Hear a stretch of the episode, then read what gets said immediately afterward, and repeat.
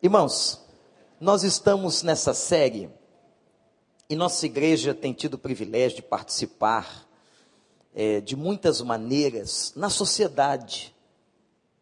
Eu tenho pregado aqui de uma igreja para fora, não uma igreja apenas que se reúne para realizar cultos dominicais ou às quintas-feiras, mas uma igreja presente na sociedade. E nos últimos anos nós temos começado a ver isso de uma maneira muito maravilhosa. Nossos jovens, adolescentes, jovens casados, adultos, mulheres com viagens missionárias, fazendo trabalhos nas comunidades, a obra belíssima do nosso Centro de Ação Social. Igreja é isso, sendo sal da terra na terra e luz do mundo no mundo, presente, como disse Jesus em João 17. E há dois ministérios que nós inauguramos há pouco tempo na igreja.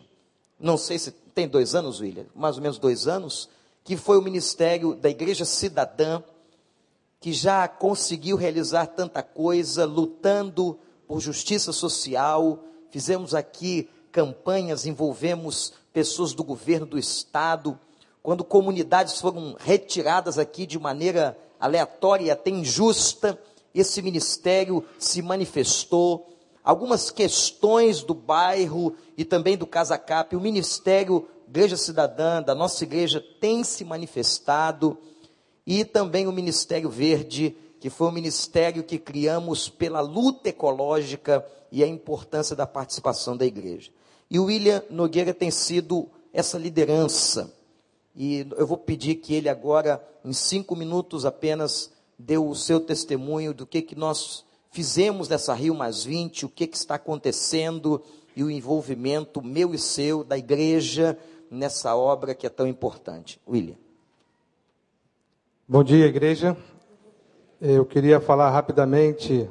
É muito difícil falar sobre Rio Mais 20 em tão pouco, tão pouco tempo, né? Mas eu vou tentar sintetizar rapidamente para que os irmãos possam entender. A Rio Mais 20 foi realizada praticamente duas semanas atrás, com dois temas em voga, né? Sobre a economia verde e sobre a parte de governança.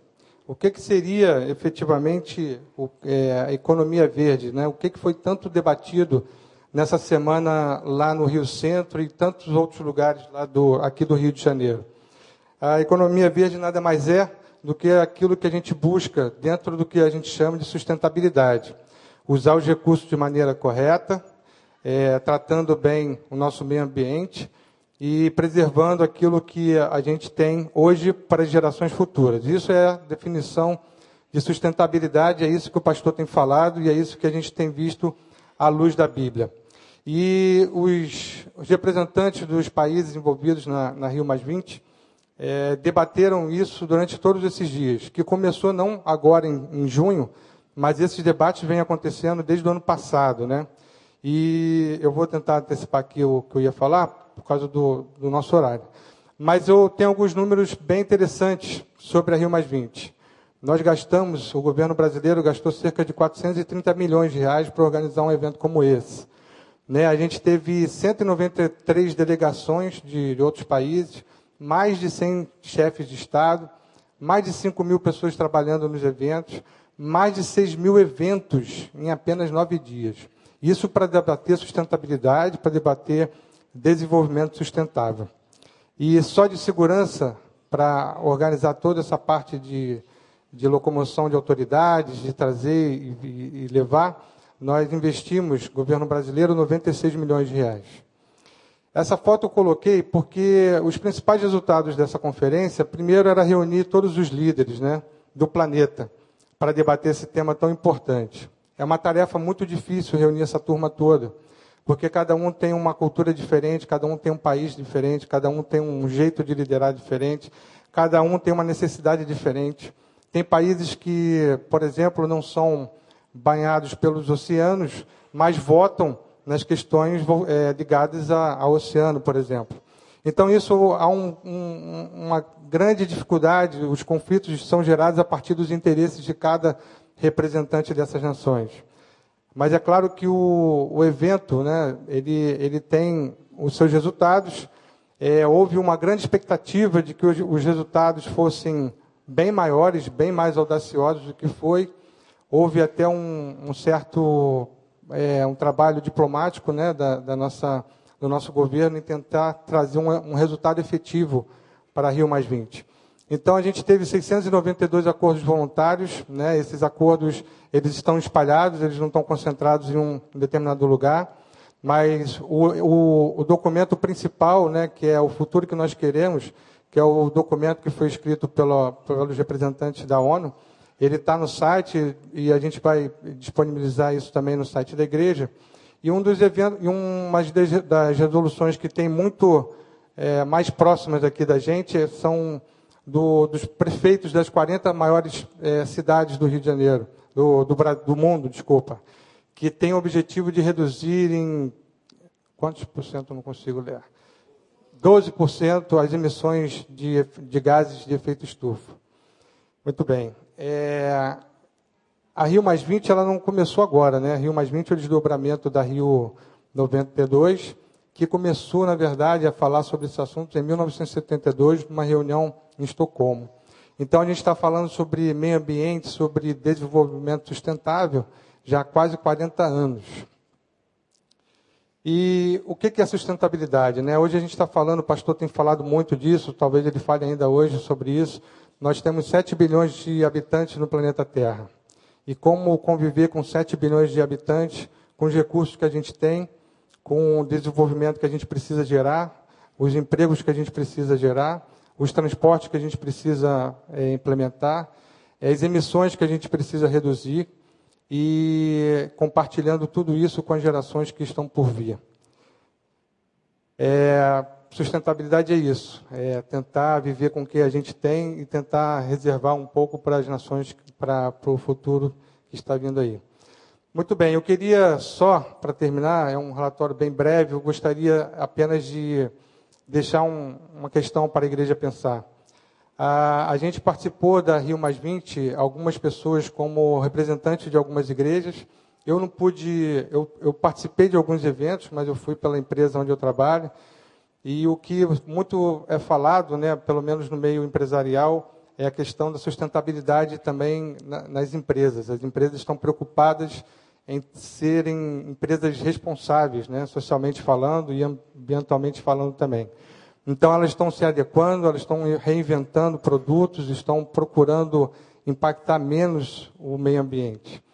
E a pergunta que eu queria deixar nessa manhã para todos nós é o seguinte: qual foi a Rio Mais 20 das igrejas? Qual foi a Rio Mais 20 de, de, dos cristãos né, espalhados pelo planeta Terra? E qual é a Rio Mais 20 de cada um de nós?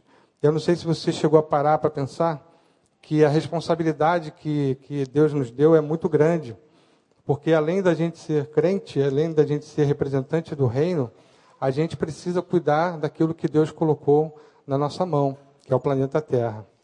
E o pastor tem enfatizado isso, né, naquele versículo que diz que o, a criação anseia pela revelação dos filhos de Deus. E essa criação aí nada mais é do que o próprio planeta Terra. Cidade onde a gente mora, né, país onde a gente vive, planeta onde a gente tem é, instalado a nossa vida. Então, queria deixar essa pergunta para vocês: qual foi a Rio Mais 20 de cada um de nós? O que, que nós estamos fazendo para contribuir né, com o mundo? E por fim, eu queria, o pastor já falou sobre o Ministério Verde. O Ministério Verde, na verdade, ele, ele se associou à Igreja Cidadã porque, por falar em cidadania, a gente tem que falar no nosso compromisso com o meio ambiente. Uma coisa não, não dá para andar separada da outra, né? Quando a gente fala que a igreja precisa ser cidadã, a gente está falando de cada um de vocês. Porque se vocês não forem cidadãos, a igreja não consegue ser cidadã. Então, o nosso compromisso com a cidadania do reino é muito grande. Então, convido vocês a participarem. A gente tem blog, a gente tem informações na internet. Se vocês quiserem participar, entender o que, que é isso, o, que, que, é, o que, que foi a Rio Mais 20, o que, que são os protocolos de intenções que os governos estão assinando, o que, que a igreja está fazendo. As igrejas, para se prepararem para Rio Mais 20, lançaram igre, as igrejas ecocidadãs. São igrejas que estão começando a pensar no assunto de meio ambiente. Então a gente está o tempo todo tentando conscientizar a igreja, conscientizar os cristãos que a responsabilidade social, a responsabilidade de cuidar do planeta também é nossa.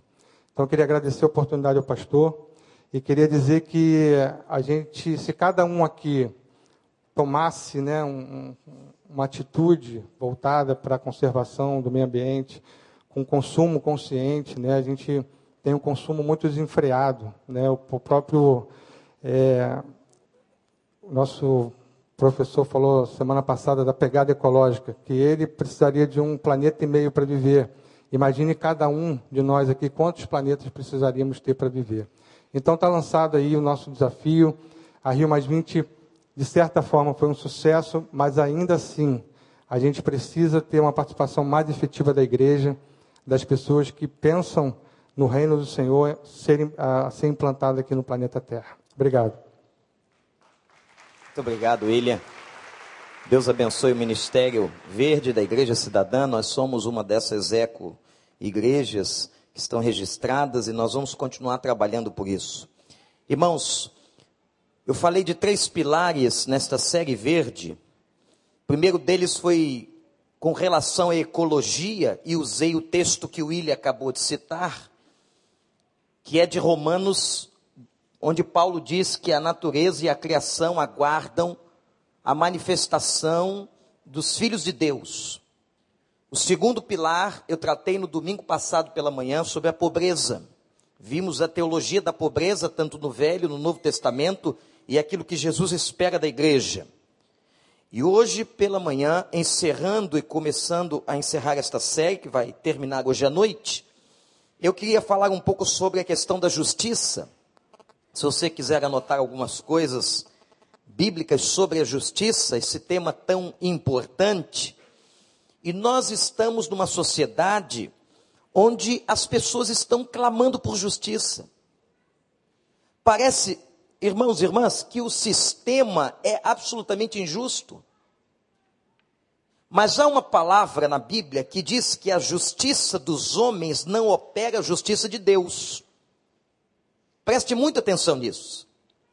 O fato dos homens fazerem justiça com a sua inteligência, com os seus princípios éticos e morais, não significa que a justiça dos homens seja a justiça de Deus.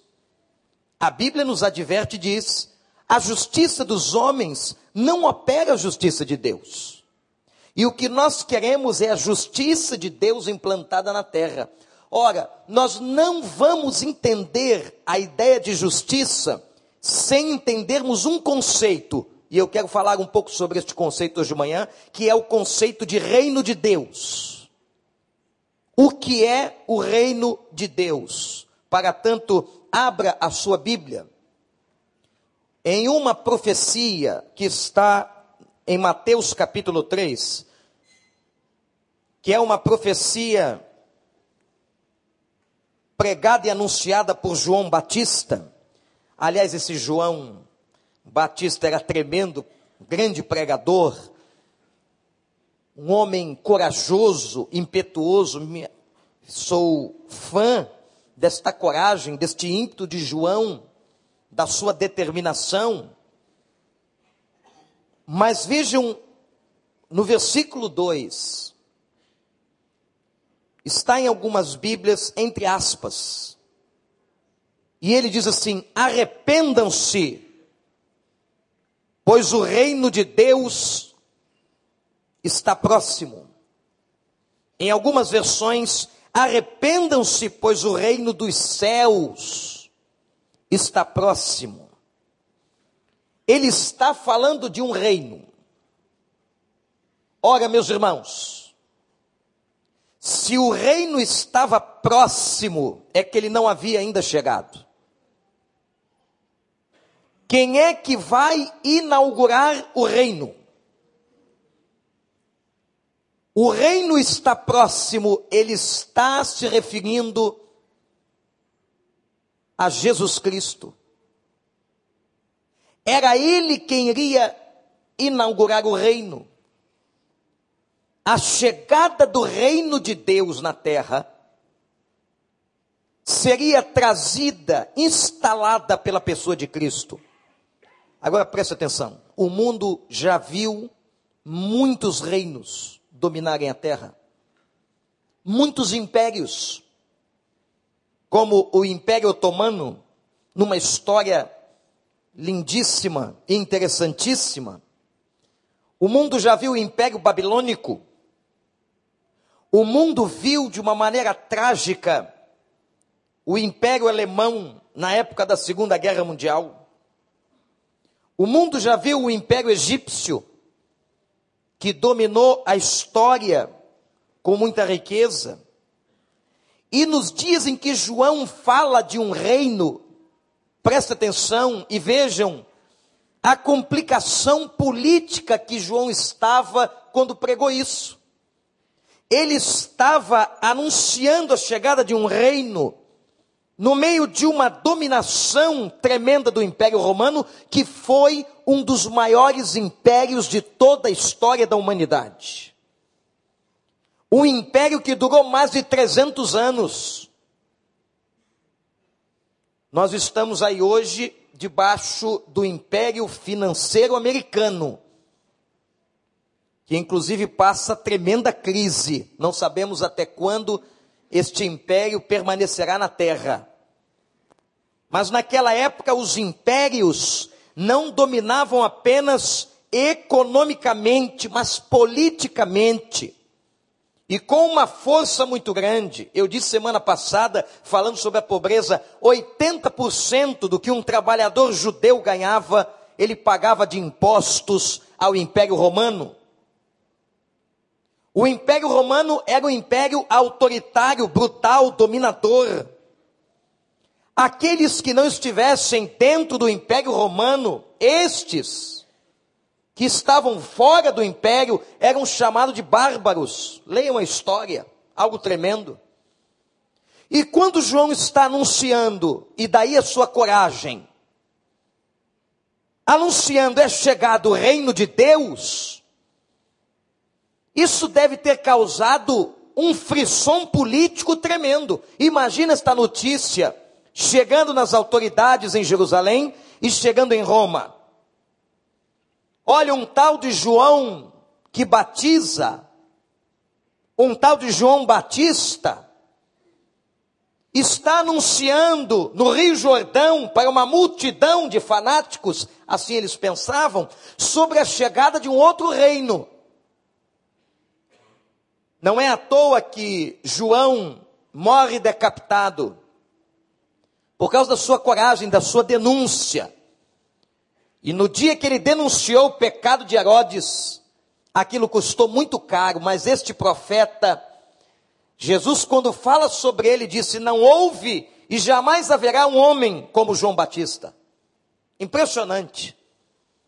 Ficamos maravilhados com a vida de alguns homens da Bíblia como o apóstolo Paulo, como profetas, Isaías, Jeremias, mas Jesus testifica de João Batista, disse: Não houve, não haverá homem como ele.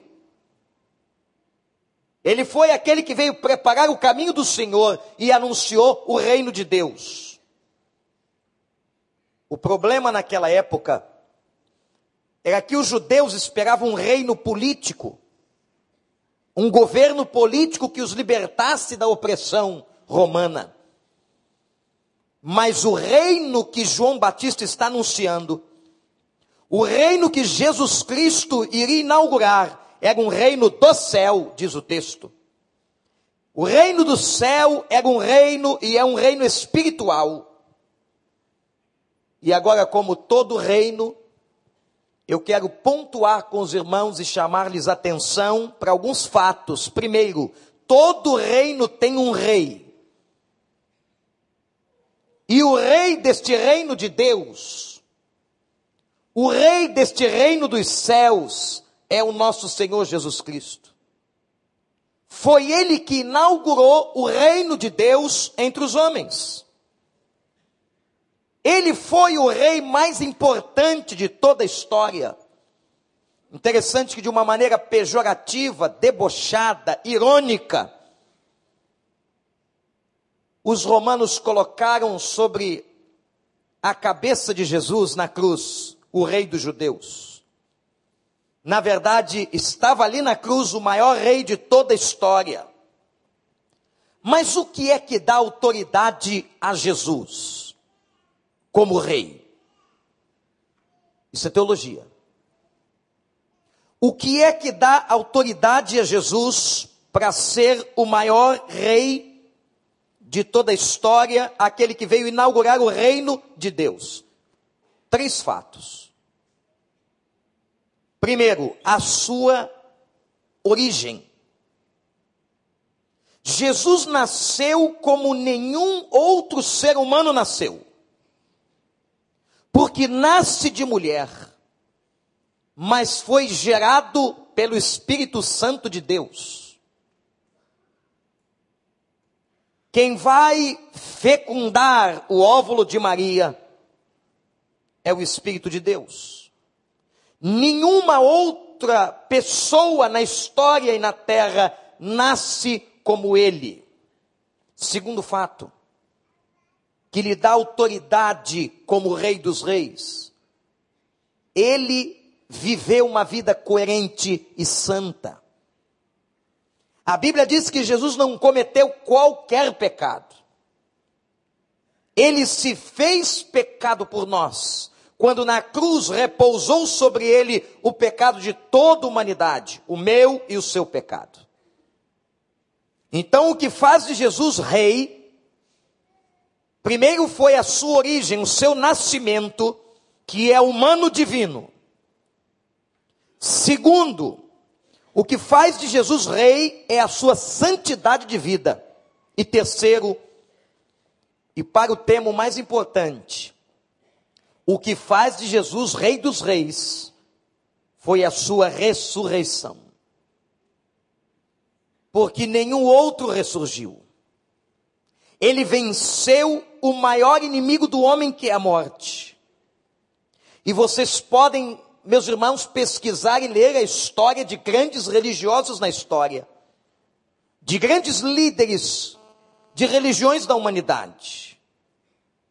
Buda, o iluminado, aquele homem que nasceu no Nepal, cerca de 500 anos antes de Cristo, morreu declarando aos seus discípulos que não havia encontrado aquilo que procurava. E os aconselha que continuem a busca. Buda morreu. Aquele soldado árabe, Mohamed, de codinome Maomé, que viveu também 500 anos antes de Cristo, até hoje. Muita gente e milhões de muçulmanos vão a Meca porque ali está simbolicamente o seu túmulo. E eles veneram a morte de Maomé. O único que ressuscitou dos mortos foi Jesus Cristo, o Filho do Deus vivo. E é isso que lhe dá autoridade como rei. Ele é rei dos reis, senhor dos senhores, o poderoso, não há outro nome na terra, nem debaixo da terra, nem acima dos céus, que se possa confessar, a este nome se dobra todo joelho e todo coração, e declara, Jesus Cristo é o Senhor, para a glória de Deus Pai, Ele é o Rei do reino. Jesus está vivo nasceu na sua origem de forma diferente, viveu na coerência e ressuscitou, está à direita de Deus. E está aqui hoje de manhã. Eu estarei com vocês todos os dias. Quando ele ressuscitou, o reino foi inaugurado. Foi exatamente no ato espiritual da cruz e da ressurreição é chegado o reino de Deus, quando João proclama a chegada de Jesus.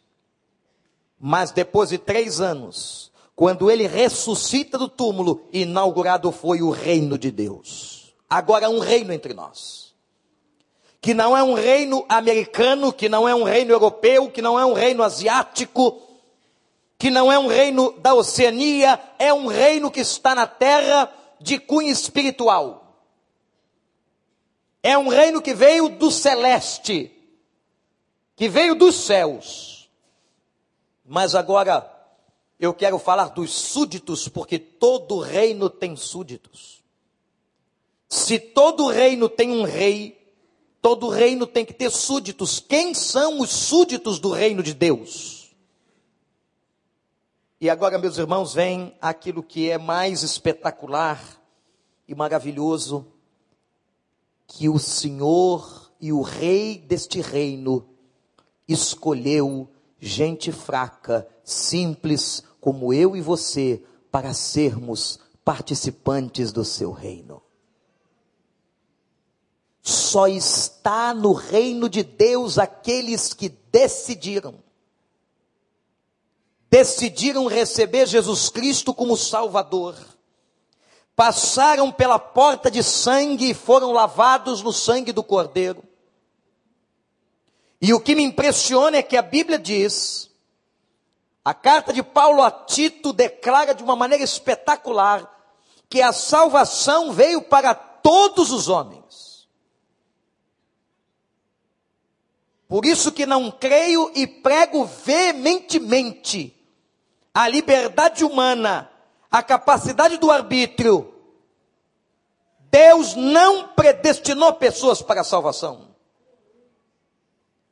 Mas Deus amou o mundo de tal maneira que deu seu Filho único para que todo aquele que nele crê. A salvação é para todos. A oportunidade é de todos. E aqueles que decidiram aceitar a Jesus como Salvador, esses se transformaram em cidadãos do reino dos céus. E somos nós, seres humanos fracos, falhos, e a este povo a Bíblia chama igreja. O que é a igreja? A igreja é o ajuntamento a palavra igreja, eclesia, congregação, ajuntamento daqueles que foram lavados e remidos no sangue do Cordeiro. A igreja, portanto, meus irmãos, está na terra, agora atenção. Esta igreja é maior do que qualquer denominação. A igreja de Deus extrapola os batistas, extrapola os presbiterianos, extrapola os metodistas, extrapola os congregacionais, extrapola os pentecostais, extrapola a Assembleia de Deus. Que são denominações criadas pelo homem para organizar e agrupar aqueles que constituem a igreja. Aliás, agitou o país todo e me impressionou que não apenas o mundo evangélico, a capa do jornal Globo de ontem. As pessoas estão comentando isso por aí. Crentes católicos, ateus, essa pesquisa do IBGE tem que ser muito bem estudada. Vou falar de um aspecto dela na mensagem de hoje à noite. Onde fa fala do crescimento evangélico brasileiro. A minha pergunta não é uma pergunta em torno da questão numérica, mas é em torno da questão qualitativa. Por exemplo, para nossa reflexão, se o IBGE está falando em 42 milhões de evangélicos e trabalha por amostragem, é possível que tenhamos no país mais de 50 milhões de crentes. E daí? E daí no sentido, o que que isso tem feito de diferença na sociedade? A igreja está mudando o IDH da cidade, das comunidades carentes? A igreja muda o índice de desenvolvimento humano, é isso que é o IDH? A igreja está presente com a justiça. A igreja está presente no amor. A igreja tem sido reconhecida, como diz João 17, pelo amor que vive e que pratica. Os crentes estão dando testemunho. Nós estamos sendo reconhecidos como sal da terra na terra, luz do mundo no mundo. O meu questionamento como pastor, como evangélico, como teólogo é outro. Não é apenas a computação numérica, mas é a qualificação da igreja. E hoje à noite eu vou falar muito sobre isso. Se a Rio Mais 20 perguntou que mundo nós queremos, nós perguntamos agora que igreja queremos.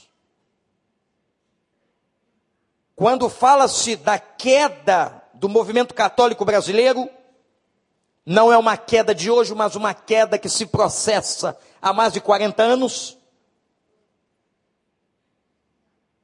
Existem razões. E uma das coisas que nós que nós questionávamos, porque eu estive na igreja católica. Eu fui católico, eu fiz primeira comunhão. Minha família frequentou os bancos de uma igreja católica. Minha avó também foi mariólatra, antes de, da sua conversão.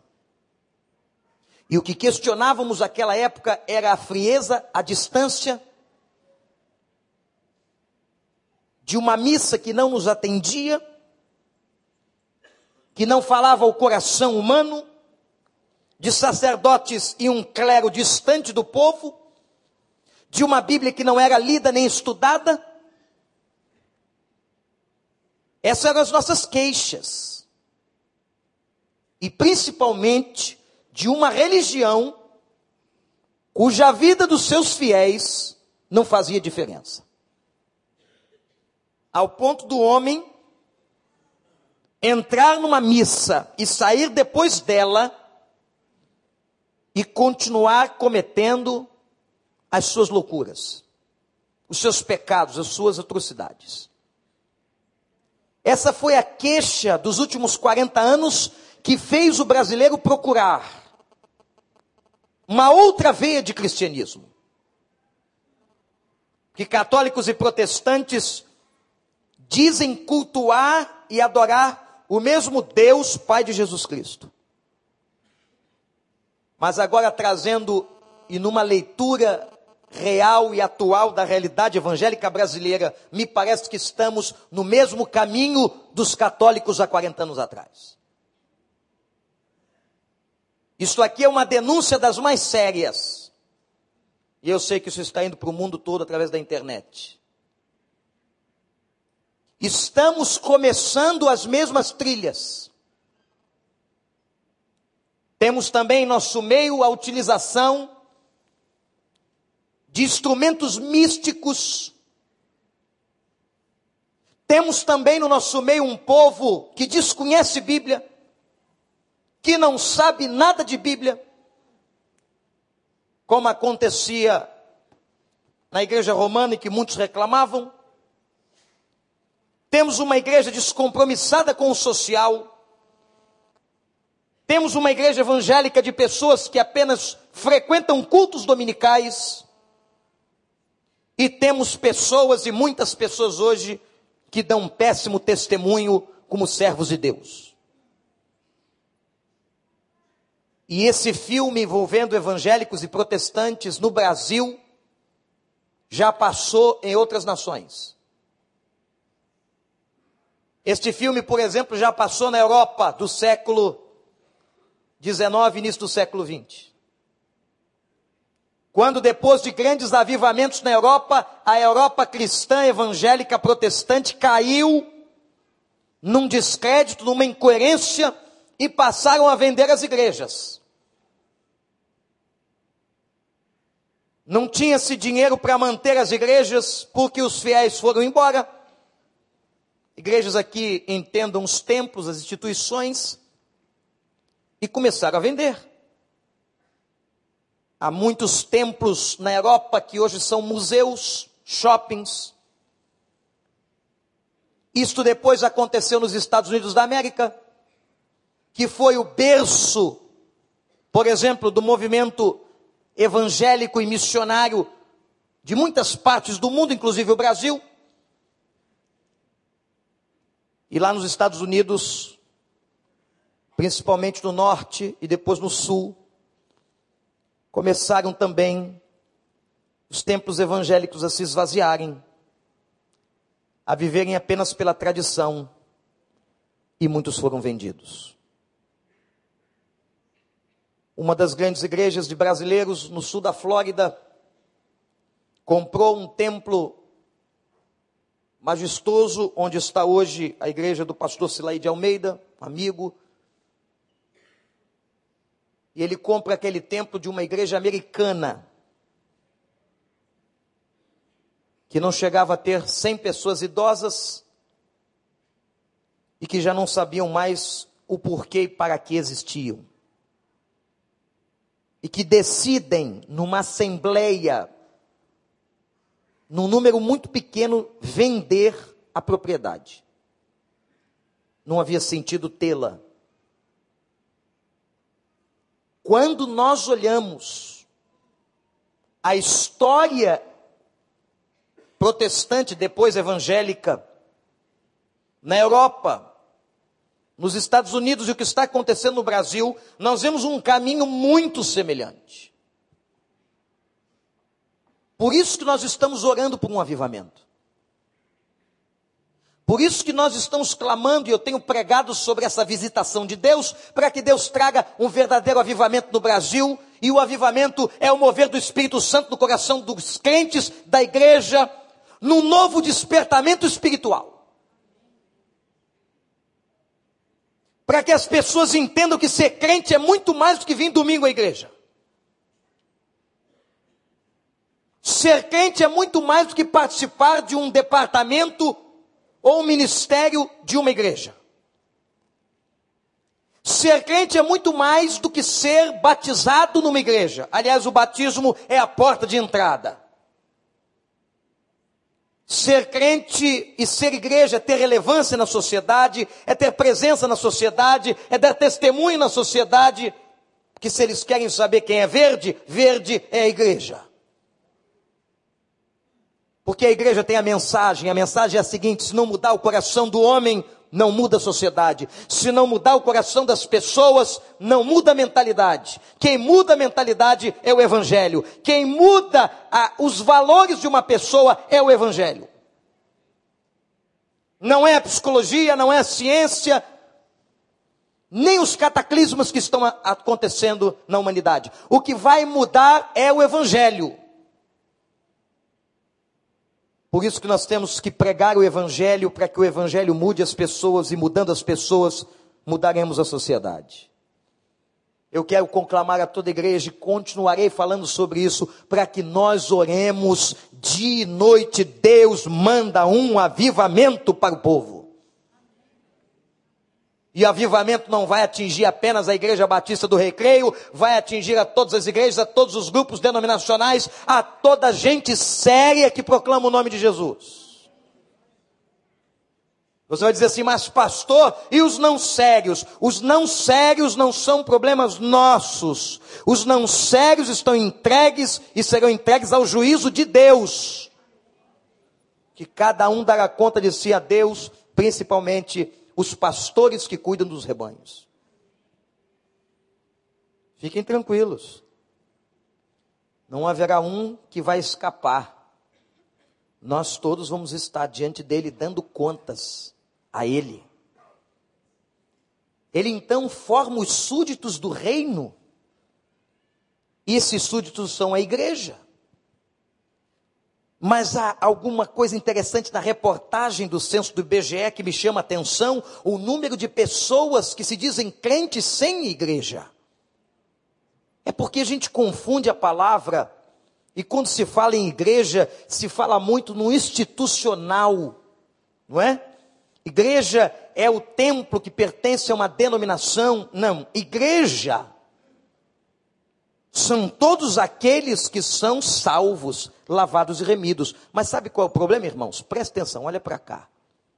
quem é salvo e remido e se converteu de verdade, tem a necessidade do ajuntamento.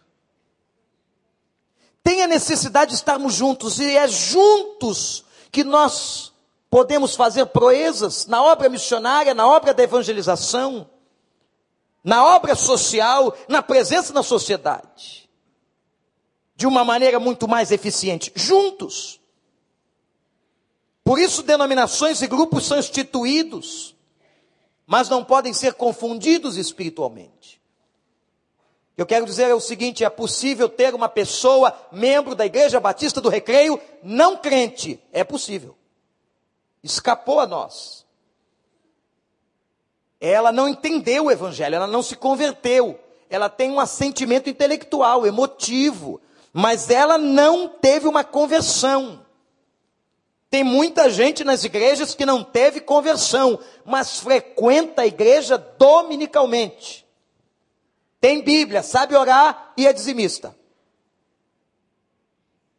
Mas não se converteu.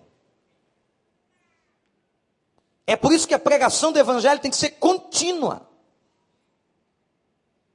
Agora, meus irmãos, não dá para compreender e não dá para entender alguém que se diz crente convertido e não busca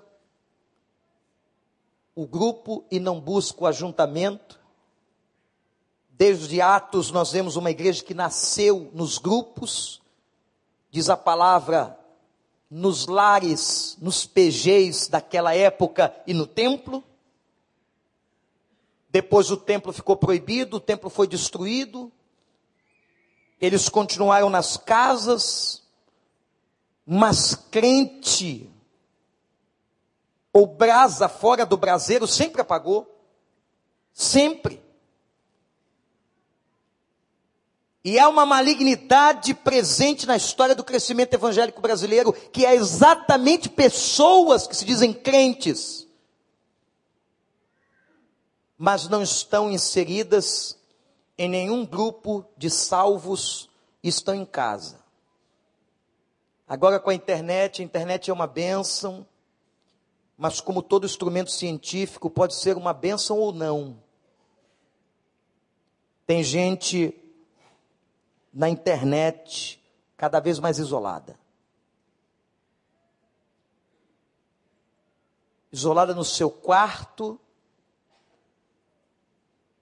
A internet na sua filmagem não dá o calor humano. Na internet você não tem a mão de ninguém humano no seu ombro, orando com você. Na internet você não troca, na internet você não tem oportunidade de servir, apenas de assistir. Isso se repetindo em muitos modelos e de muitas maneiras. E você está vendo, e foi o que a pesquisa mostrou, um número imenso de pessoas que estão sozinhas, independentes, perguntadas pelo censo: Você é crente? Sou. Tem igreja? Não. Aí alguém diz assim: Mas, pastor, isso não vem por uma decepção? É possível. É possível que alguns estejam decepcionados, escandalizados com o pastor fulano de tal, com aquele outro, com aquela igreja, mas isso não pode ser desculpa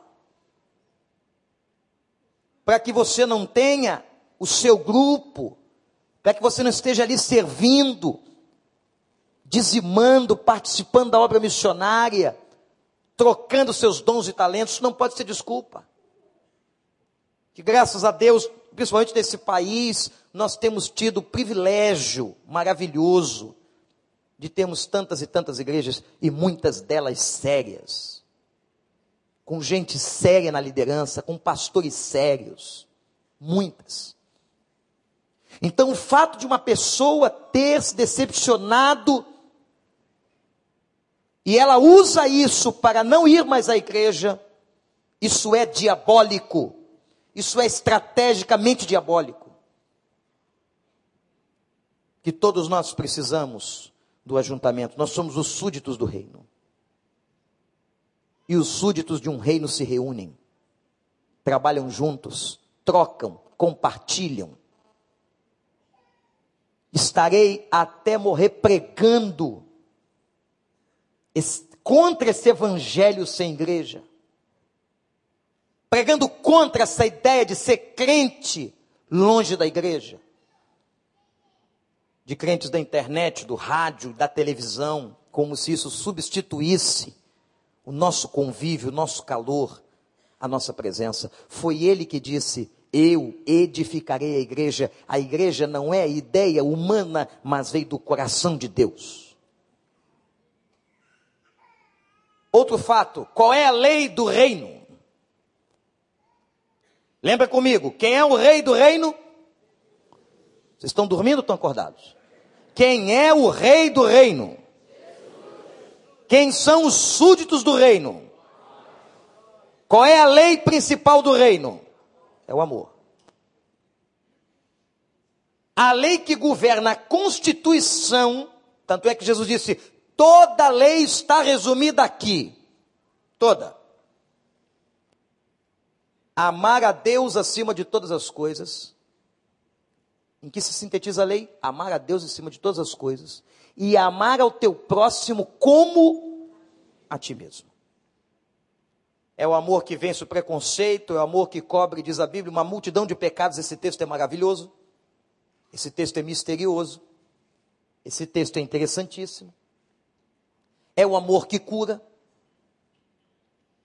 É o amor que tem um poder curador extraordinário. Porque o amor, o amor é o reflexo da presença de Deus. Que Deus é amor. Deus não tem amor, Deus é amor. A essência de Deus é amor. E este amor, quando em nós refletido, é a presença dele refletida. A lei deste reino é o amor. E por fim, o, quatro, o quarto aspecto sobre o reino é a sua ética. A ética do reino é a justiça. Então lembra comigo, o rei do reino é Jesus. Os súditos do reino, a igreja. Nós. A lei do reino. E quarto, a ética do reino e a justiça. Agora, que justiça a Bíblia fala? não é a justiça dos homens. O nosso problema é que nós aqui na terra esperamos muito pela justiça dos homens. Ela é importante, ela tem que acontecer, os tribunais estão aí, os advogados estão aqui hoje no culto de manhã. Mas na verdade, Deus está querendo que a igreja proclame a justiça do reino. Há um versículo em Mateus 3,15 que diz que Jesus cumpriu toda a justiça. O nosso Deus é um Deus de justiça. O profeta Jeremias já disse que o nosso Deus será chamado justiça nossa. Mas há uma profecia espetacular em Isaías,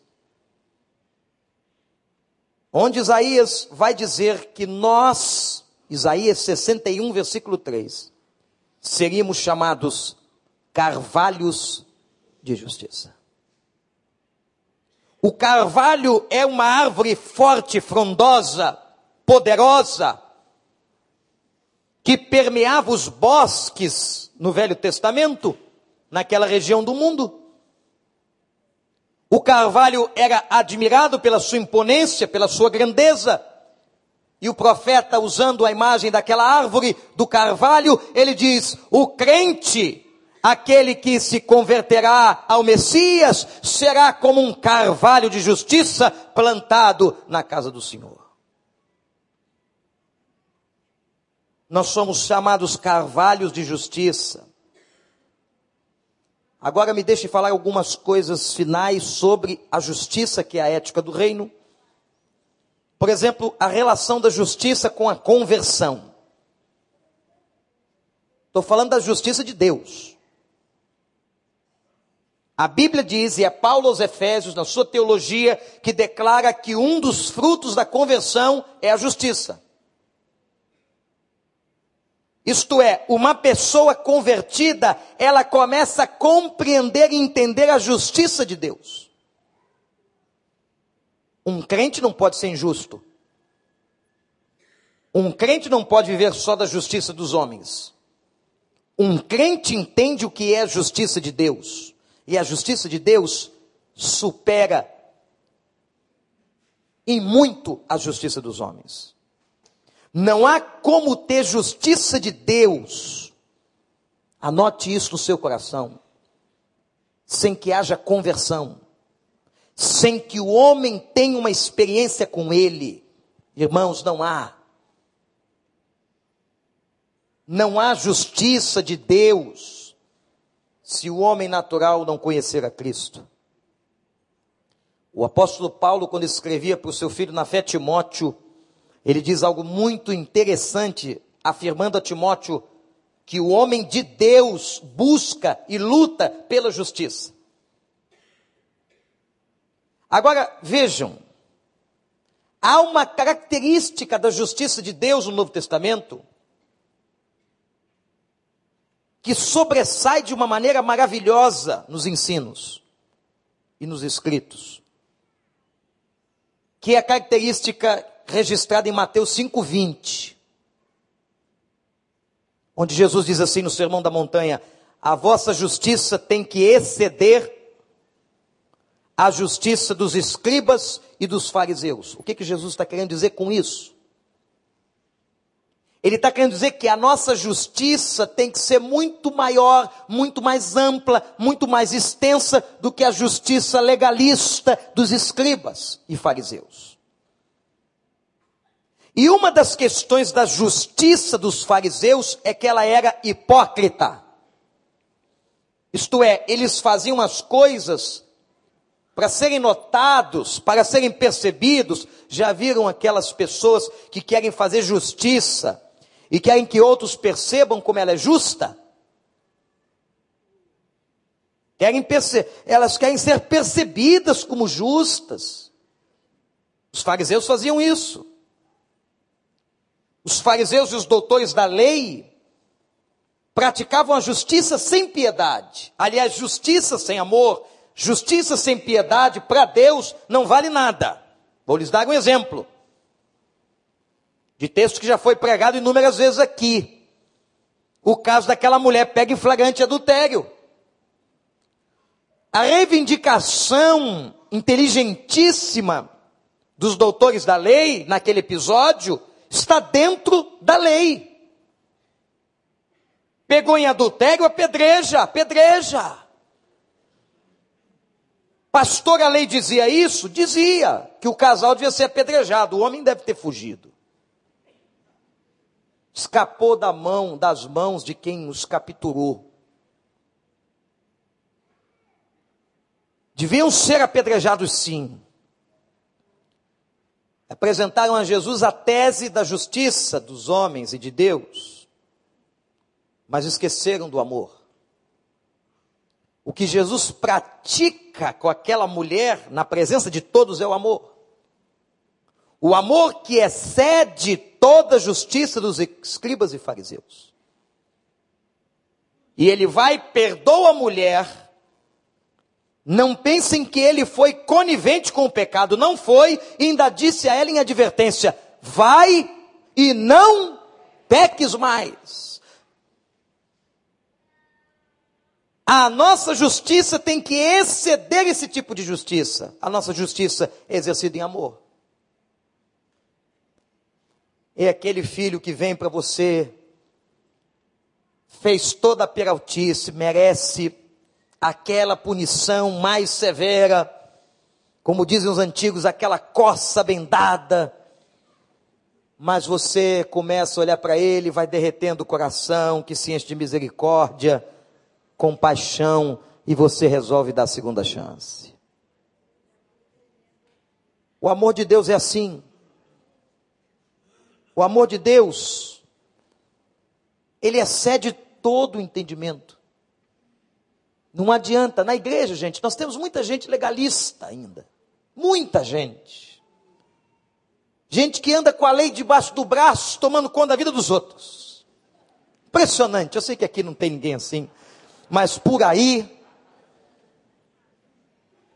Ele está com a lei aqui, está tomando conta. Vamos ver como é que Fulano está vivendo. Como é que Beltrano está andando. E sempre com a língua afiada para praticar a justiça dele. Tem que ser punido, pastor? É que pode? tem que ser excluído. O povo adorava essa palavra uns anos atrás. Vamos excluir. E usavam a Bíblia naquele texto dizendo o seguinte: o que nós desligarmos na terra será desligado no céu. Então, ao excluir um membro da igreja, vamos tirá-lo dos céus. Que prazer nojento, não é? O prazer de excluir. O prazer de Jesus era incluir, era restaurar, era recuperar, era transformar a pessoa, era tirar aquele lixo humano pecador desobediente e trazê-lo para uma vida saudável. Eu vim para que vocês tenham vida e a tenham com abundância. Esse é o nosso Jesus. Não é aquele que veio esmagar a cana quebrada, não, eu não vim para isso, disse ele. Nosso Jesus, a sua justiça é a justiça da segunda chance, é a justiça calcada no amor. Mas deixem estar que eu tenho visto que muitos desses caras, homens e mulheres que andam com a lei debaixo do braço, a própria vida os ensina. É só esperar o tempo passar que eles vão aprender. Eu vi muita gente se dobrar diante de coisas que, que criticava publicamente, criticava, quando as coisas começaram a acontecer dentro da sua casa.